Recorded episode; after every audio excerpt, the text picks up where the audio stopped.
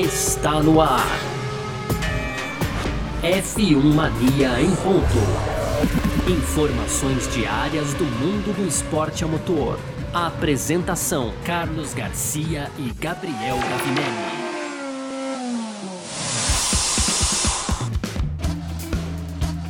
É isso, valeu demais pela sua presença, valeu você que tá junto com a gente por aqui. Tá no ar mais uma edição do nosso podcast F1 Mania em ponto. A gente que tá sempre por aqui, né, trazendo um pouco do que tá rolando no mundo do esporte a motor. Conteúdo do site f1mania.net. Você pode aproveitar para entrar lá que tá rolando tudo, muita informação, bombas, né? Pois é, tem breaking news e tudo mais, sempre muita coisa. Então aproveita, baixa o aplicativo também e segue as nossas redes sociais, tá certo? Hoje nessa edição do nosso F1 Mania em ponto ponto por aqui. Dois diazinhos aí que o nosso Gabriel Gavinelli não vai poder participar, mas estou com você por aqui, então muito prazer. Eu sou Carlos Garcia e hoje a gente vai falar que algo que a gente esperava aconteceu, que foi a demissão de Nick DeVry, que não é mais piloto da AlphaTauri, e para seu lugar Daniel Ricardo, né? Uma decisão que tem efeito imediato aí, né? A gente vai falar sobre isso também. Também a gente vai falar sobre rivais elogiando o desempenho da McLaren, né, no Grande Prêmio da Inglaterra. A gente fica aguardando aí para ver se vai ser um desempenho é, para as próximas corridas também, mais consistente, ou se vai ser algo pontual no Grande Prêmio da Inglaterra. E no nosso terceiro bloco, com as nossas rapidinhas de sempre aí, a gente vai falar sobre Toto Wolff criticando, ou então pelo menos apontando quais seriam os problemas da entrada de novas equipes no grid. A gente vai falar também sobre a audiência do Grande Prêmio da Inglaterra na Band e a gente vai falar sobre Drogovic testando Fórmula E em Roma, tá certo? Tudo isso que a gente vai falar nessa edição de hoje, terça-feira, dia 11 de julho de 2023 o podcast F1 Mania em Ponto tá no ar. Podcast F1 Mania em Ponto.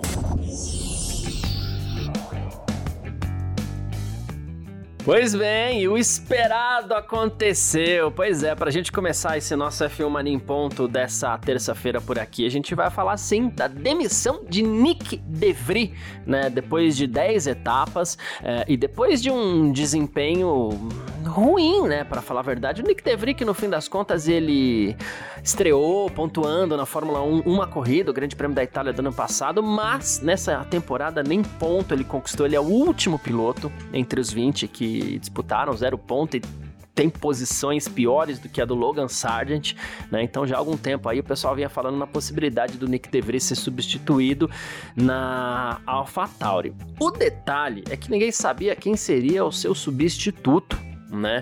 Uh, não que, claro, o carro da AlphaTauri também não está apresentando uh, desempenho suficiente para que ele fosse um dos grandes pilotos da temporada. O próprio Yuki Tsunoda tem apenas dois pontos, mas um desempenho muito melhor, né?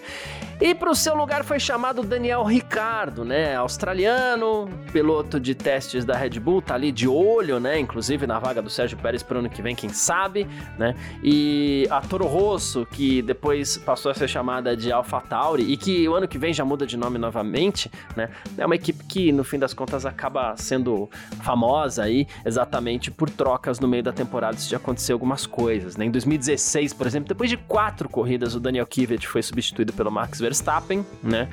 Uh, na Red Bull, né? Uh, que mais? Depois a gente teve em 2019 também o Gasly sendo rebaixado, Alexander Albon ocupou o lugar dele, então são muitas coisas que acontecem, né?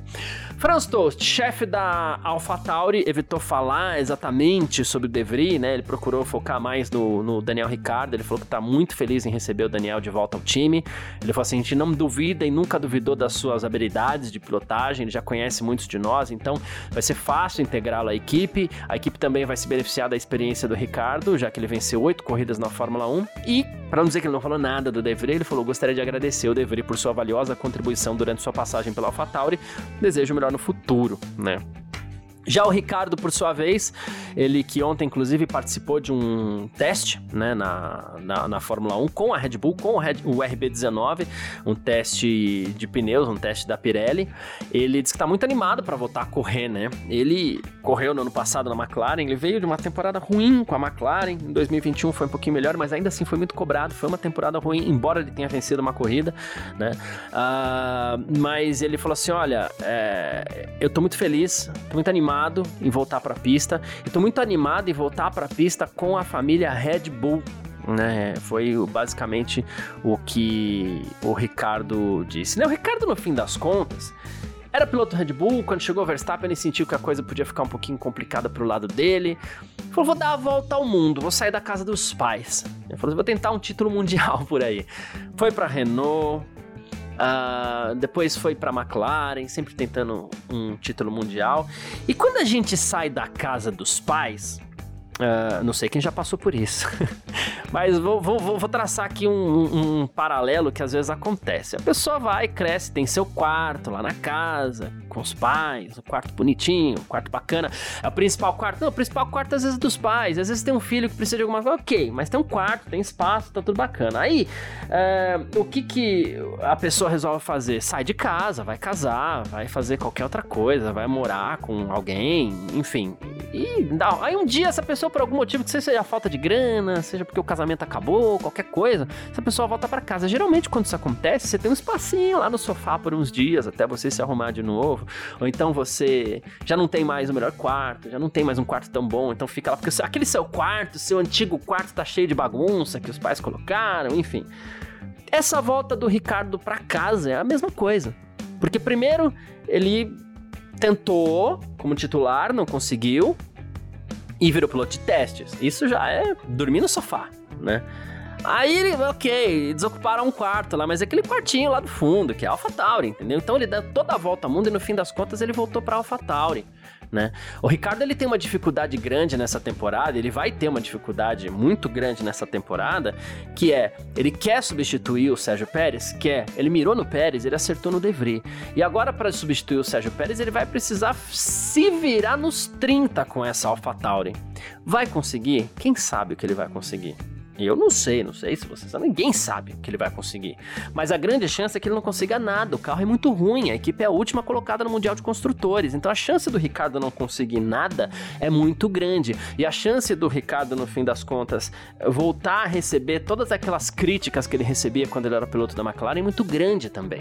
Tá? Com isso, as chances dele substituir Pérez é, diminuem cada vez mais né? E assim a gente vê um Pérez sorrindo, né? Porque no fim das contas a ameaça a ele na Red Bull é, foi para AlphaTauri e não vai lá apresentar grandes é, desempenhos porque o carro também não permite, né? Uh, ainda Franz Tost diz que vai ser possível se beneficiar da experiência do Daniel Ricardo, né? Que como a gente falou e o Christian Horner, né? É, também deu parabéns, elogiou o Daniel Ricardo, Christian Horner, ex-chefe do Daniel Ricardo, né? Ele disse, inclusive, que ele teve uma uma performance impressionante no teste de pneus que ele fez ontem em Silverstone, com o RB19, com o carro da Red Bull. Né? Ele falou assim: agora a gente está ansioso para ver o que o resto da temporada reserva para o Daniel Ricardo na AlphaTauri, né? que é onde ele, no fim das contas, vai correr daqui até o final da temporada. Tá? Daniel Ricardo, novo piloto então da AlphaTauri, volta para casa, né? ele que já, já esteve na Toro Rosso. Daniel Ricardo, inclusive, foi um piloto que a Red Bull apostou tanto nele que ele começa na Fórmula 1, não pela Toro Rosso, como a maioria dos pilotos da, da Red Bull, e sim pela Espanha. A Red Bull comprou uma vaga na Espanha para o Daniel Ricciardo. Claro, ele era sempre o último, é capaz disso voltar a acontecer, inclusive, né? mas ele era sempre o último. Equipe era muito ruim, né? para a gente ser bem honesto, como sempre a gente procura ser. E mas a, a Red Bull quis muito colocar o Ricardo lá, conseguiu. Aconteceu tudo o que aconteceu, ganhou sete corridas com a Red Bull, mais uma com a McLaren depois e agora tá de volta, a gente vê o que acontece. Eu ficaria muito surpreso se ele apresentasse grandes desempenhos a ponto de chamar a atenção da Red Bull para correr lá no ano que vem, mas a gente aguarda também, né? Às vezes as coisas é, surpreendem a gente dando a opinião daquilo que eu acredito que vai acontecer. O que vai acontecer de verdade só na pista, tá certo? Falamos um pouquinho de Daniel Ricardo, novo piloto da AlphaTauri, substituindo Nick DeVry, que no fim das contas, só pra, pra gente falar um pouquinho do DeVry, do DeVry também, ele correu o Grande Prêmio da Itália do ano passado, a gente já falou isso algumas vezes aqui. Isso foi suficiente para ele se credenciar para virar titular de uma equipe. É muito pouco, gente. Então, é, foi um erro que o Helmut Marko cometeu. E o Helmut Marko praticamente assume esse erro a partir do momento que ele dá o start, dá o aval para que a troca seja feita ainda no meio da temporada. É, e alguns dias atrás ele chegou a comentar isso, que o Christian Horner era contra a contratação de Nick DeVry e, e, que ele foi voto vencido, o Christian Horner no caso, porque o Helmut Marko ganhou a briga, mas que quem sabe o Christian Horner estava certo. Então, Helmut Marko inclusive assume esse erro. Então, não é exatamente um problema a gente falar do erro Nick DeVry na AlphaTauri. Erro esse agora que a AlphaTauri tardiamente talvez corrige quem sabe cometendo um erro ainda maior, né? Colocando o Daniel Ricardo na fogueira. Mas aí é ponto pra gente esperar um pouquinho e ver como vai ser o Grande Prêmio da Hungria, tá certo? Falamos de Nick DeVry, falamos de Daniel Ricardo também, Nick DeVry, que agora é uma página virada na Fórmula 1. A gente parte pro nosso segundo bloco. F1 Mania em ponto.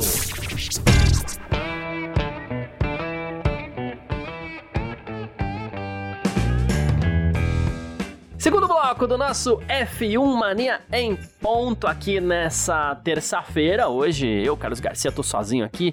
Na quarta, quinta-feira o Daniel, o Gabriel Gavinelli tá de volta junto com a gente, tá bom? Mas a gente segue falando por aqui de Fórmula 1 no Grande Prêmio da Inglaterra desse último final de semana. A sensação foi a McLaren, né? A McLaren que é uma equipe inglesa, colocou seus pilotos em segundo e terceiro no grid, Lando Norris, Lando Norris em segundo, Oscar Piastri em terceiro, e na equipe foi P2 e P4, né? O Piastri foi o quarto colocado, o Lando Norris foi o segundo, passou o Verstappen na largada, liderou algumas voltinhas, teve um desempenho muito consistente ali, segurou também uh, o Lewis Hamilton nas voltas finais. Foi surpresa, foi uma surpresa muito legal e chamou a atenção de todo mundo, não só da equipe da, da torcida inglesa, que ficou extremamente contente com tudo aquilo que aconteceu, como também é, de adversários, né? Toto Wolff, por exemplo, ele, nossa, era só elogio, né? Ele falou assim: olha, a McLaren tinha o melhor carro em Silverstone, tinha muita velocidade, principalmente em reta, ele falou para para Sky Sports, né? Ele falou é impressionante como eles eram rápidos nas partes de alta velocidade. Ele falou assim, a traseira do carro dele estava muito estável também, coisa que o Hamilton chegou a comentar, inclusive o Russell chegou a comentar, parece que os pilotos da Mercedes ali também compartilham da opinião do chefe, eles ficaram impressionados com o carro da Mercedes. E a Ferrari também começa a se preocupar com isso né? A gente sabe que a Ferrari hoje no Mundial de Construtores ela é a quarta colocada, a McLaren já é a quinta, são 98 pontos de diferença, mas, né, para virar essa página na Fórmula 1 com tanto ponto sendo distribuído, a gente sabe que não é tão difícil assim também, né? uh, e o Frederico Vasseur diz que a Ferrari precisa melhorar muito porque a McLaren foi muito forte durante o final de semana. Ele falou assim, com todos os compostos de pneus, né? Eles foram P3 em termos de desempenho entre os, líderes, entre os líderes, né? Ele falou assim, e é um traçado que se encaixou muito para McLaren também, muito melhor para eles do que para nós, mas cada final de semana será diferente, a gente vai ter que fazer um trabalho melhor. E aí ele falou assim, tá tudo muito apertado entre a segunda e a nona posições, e aí às vezes em algumas sessões a gente tem um, dois décimos aí separando seis carros, né? Ele falou, se o traçado da pista for adequada ao seu carro, se você tiver uma boa configuração para o final de semana, você conseguir num décimo já um grande passo em termos de produção e resultado, né? Ele falou assim, mas eu acho que a gente poderia sim ter feito um melhor trabalho na Inglaterra, disse o Fred Vasser da Ferrari, lembrando que o Charles Leclerc foi nono, Carlos Sainz foi o décimo colocado, a a Ferrari somou só três pontinhos, enquanto a McLaren somou pontos aí do segundo lugar do Norris e também do quarto lugar do Oscar Piastri. Né? O que acontece, e que a gente falou bastante nesse final de semana, é que a impressão que dá é que as equipes elas estão cada vez entendendo melhor os seus carros dentro desse novo regulamento da Fórmula 1. Isso significa que se as equipes estão entendendo melhor seus carros, elas vão conseguir entregar bons pacotes de atualização. E com bons pacotes de atualização, é normal que a gente veja alguns saltos. Aconteceu com a Mercedes, né? Aconteceu já também agora com a própria McLaren, já aconteceu com a Ferrari. A Aston Martin saiu na frente desse mundial, já, mas já me parece que está ali pela quarta força novamente e ainda não entregou um grande pacote de atualização, algo que pode ser bem interessante, né? E então a gente tem isso. E uma equipe, inclusive, que estava devendo, está devendo, né, já programou também um pacote de atualizações para Hungria e Bélgica, dobradinha que acontece. Esse final de semana não tem corrida, no outro tem Hungria, depois Bélgica, tá? A Alpine que inclusive foi superada pela McLaren no campeonato de construtores, caiu para sexto na tabela. E o Otmar Safnauer, o chefe da Alpine, diz que definitivamente a equipe vai apresentar coisas novas, vai apresentar algumas melhorias para o Grande Prêmio da Hungria. Ele falou, não tão grandes, né? Depois disso a gente vai levar um novo chassi para Spa, para a Bélgica. Então quando você juntar todos esses elementos que estão conectados de alguma maneira, tudo vai melhorar né? E aí ele falou que a Alpine ainda tem uma margem orçamentária e que está decidindo aí o quanto vai se dedicar ao carro de 2024 ao carro desse ano, que é uma escolha estratégica, né? Uh, mas vem uma atualização grande na Hungria um pouco e na Bélgica um pouco mais, uma atualização, um chassi novo. E aí, olho na Alpine para o Grande Prêmio da Bélgica, porque essas atualizações têm tido um grande efeito para todas as equipes que têm apostado nisso. Então, é, não teria por que com a Alpine ser diferente, a não ser que, que a equipe opte pelo caminho errado, como às vezes acontece também, tá? A Mercedes que eu citei aqui, inclusive, já se ventila que é, não venha mais uma grande atualização e a gente já previa isso nesse final de semana, né? É, a gente falava, olha, a Mercedes veio com um, um grande pacote de atualização, inclusive para poder se salvar do erro que cometeu no começo da temporada, né? E o Toto Wolff falou assim, a gente tem um limite, uma restrição de custo real agora, né? A gente não pode simplesmente optar por um carro de especificação B, né? O Hamilton e o Russell estão sendo muito sinceros sobre o que eles gostariam de mudar no carro, mas isso simplesmente não é possível porque falta a parte financeira, que agora é controlada, e é por isso que a gente está analisando o que, que a gente precisa fazer para mudar as coisas no carro do próximo ano, né? É porque falta dinheiro não para a equipe, não para a empresa Mercedes, tá? eles têm dinheiro, mas tem o teto orçamentário que os impede de gastar como eles gostariam. E ele até lembrou o Nick Lauda, né? Ele que era o conselheiro da Mercedes, né? Ele falou assim, uh, ele perguntava muito pro Nick Lauda, né? O que, que é mais importante, campeonato desse ano ou sucesso a longo prazo? E o Nick Lauda sempre dizia para ele ambos, né? Ele falou assim, então, o Toto Wolff disse, acho que é importante a gente continuar desenvolvendo o nosso carro, importante a gente compreender tudo e ao mesmo tempo a gente não pode desperdiçar recursos, né, que podem ser direcionados a um carro que tem um design diferente no próximo ano. A gente vai conseguir equilibrar tudo isso Muitas equipes, inclusive, já têm grande parte do desenvolvimento para o próximo ano em andamento. Então, no caso da Mercedes, que a gente viu ali, primeiro bater a Aston Martin, depois bater a Ferrari, aí ameaçar e de repente colocar um Hamilton aí no pódio novamente, né? É, muita calma nessa hora, talvez a gente não veja uma guinada tão grande da Mercedes daqui até o fim do ano, não por falta de competência, né? Não por falta de um bom trabalho agora, mas sim por conta das restrições orçamentárias. Mas né? Se a Mercedes está nessa, é porque a Mercedes procurou um caminho errado no começo da temporada, apostando numa linha, apostando numa filosofia do carro que já não tinha dado certo no passado e a muito custo fez com que a equipe melhorasse um pouco, conseguisse uma vitória com George Russell no Grande Prêmio do Brasil. Mas para esse ano, uh, não era talvez o caminho mais certo a ser seguido e por lá foi a Mercedes. Então eles estão pagando um preço alto por aquilo, por uma decisão que eles mesmos tomaram. Porém, né, vamos aguardar para ver o que a Mercedes tem preparado aí para o ano que vem, que não é possível que eles vão repetir o mesmo erro. Seguindo aqui então para o nosso terceiro bloco. F1 Mania em ponto. Terceiro bloco do nosso F1 Mania em ponto por aqui nessa terça-feira, dia 11 de julho de 2023, né? E ainda falando um pouquinho sobre o Toto Wolff, a gente tem falado sobre a 11 primeira equipe do pagode, do, do, do, paddock, né? Do pagode é ótimo, né? Do paddock, que seria aprovada pela FIA muito em breve e tal. Não sabemos se virá ou se não virá. Alguns dizem que sim, outros dizem que não. Mas é, o Tato Wolff cada vez mais destaca alguns problemas e muito se fala da questão financeira, que seria um problema para equipes, né, que estão hoje na Fórmula 1 dividir esse bolo, alguém ficar sem nada, né? Só que ele foi para uma outra linha. Ele falou assim: quando você olha hoje as sessões de classificação, a gente aparece uma pista de kart, a gente, os carros estão se embolando todos uns nos outros. Então temos uma preocupação também com a segurança, porque a gente não tem logística para colocar uma décima primeira equipe. Ele falou assim: aqui em Silverstone a gente até conseguiu acomodar o pessoal lá de, de, de, de, Hollywood, né? A APXGP, que é a equipe pro, pro filme do Brad Pitt, né? Ele falou assim, mas não tem espaço, em outros circuitos a gente não consegue nem isso, né? Ele falou assim: se alguma equipe é, puder contribuir para o desenvolvimento positivo de Fórmula, da Fórmula 1 de uma forma que as outras equipes fizeram ao longo dos anos, aí ok, a gente analisa, mas por enquanto não tem.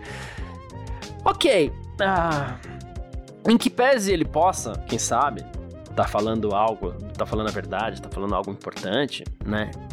Uh, a gente sabe que as equipes têm reclamado muito da possibilidade da entrada de uma 11 primeira equipe ou 12 segunda, já que o regulamento permite, no grid por conta de orçamento, né?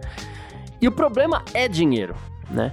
Então, é, o que a gente vai ver é um Toto Wolff que é mestre nisso, sempre procurando motivos diferentes, sempre procurando caçar pelo em ovo. Né? 12 carros no grid seria um problema em algumas pistas? Seria um problema em algumas pistas, mas um problema que os pilotos têm que saber administrar com mais carros na pista ou menos carros na pista. Né? A Fórmula 1 vai saber lidar com isso, o briefing vai saber lidar com isso, como os pilotos devem se comportar e espero que eles se comportem, né? Mas caso venha acontecer, não me parece ser esse o problema dos mais graves, não. Embora a gente saiba que as equipes não estão preocupadas com isso e sim com o orçamento, né? Ah, audiência! O Grande Prêmio da Inglaterra deu mais uma patinadinha na audiência. A Band foi, ficou mais uma vez fora do top 3 da audiência. A gente já tem notado isso nas últimas corridas, né? Ah, a Band marcou uma média de 3,2 pontos na Grande São Paulo, que é a praça que é utilizada aí para indexar a audiência, né? E, e teve. Chegou a ter 3,7 ali e tal, mas a média foi 3,2, enquanto a Record fez 4,3, é, o SBT fez 4,6 e a Globo fez 8,6, né?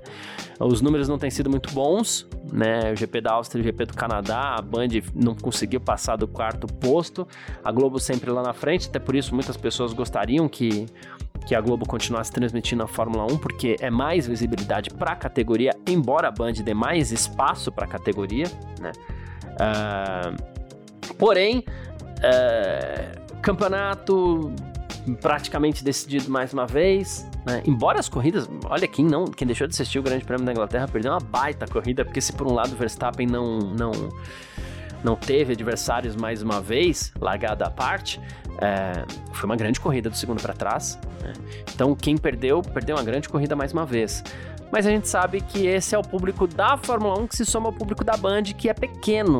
Né? É muito complicado mesmo. É uma, é uma, é uma, é uma realidade difícil de você equalizar. Porém, a Band tem aí contrato para mais tempo, aparentemente tem patrocinador para mais tempo. E sim, ela trata o produto bem a partir do momento que ela dá visibilidade no seu canal fechado para as categorias de base, Fórmula 2, Fórmula 3, a partir do momento que ela dá.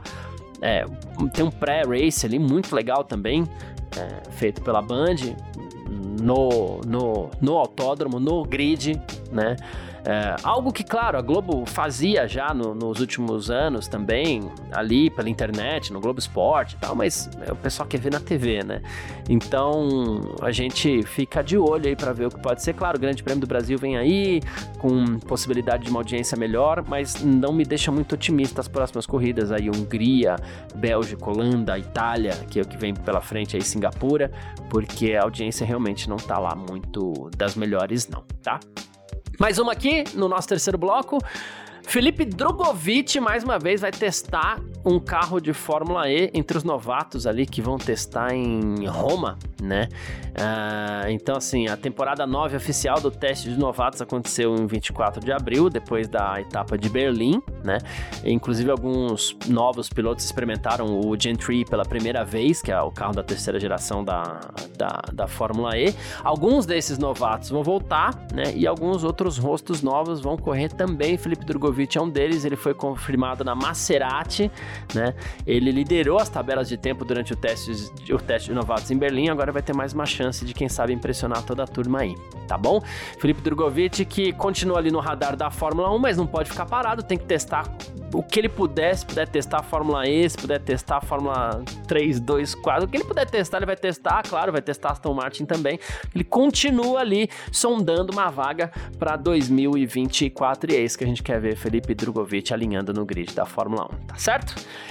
Quem quiser entrar em contato com a gente aqui sempre pode, através das nossas redes sociais pessoais, pode mandar mensagem para mim, pode mandar mensagem pro Gavi também, que não tá aqui com a gente hoje, mas assim, meu Instagram, arroba carlosgarciafm, meu Twitter, arroba carlosgarcia, onde a gente fala umas groselhas lá. Falando de Instagram, inclusive, né, do Carlos Garcia FM, pode ser o Threads lá também, que é a nova rede social da Meta, que é o Twitter da Meta, o Twitter do Zuckerberg, a gente tá lá também, logo a gente começa a falar umas bobagens ali também. Então, segue a gente e manda mensagem que a gente gosta, gosto muito realmente de receber mensagem, mandar mensagem e tudo mais, tá certo?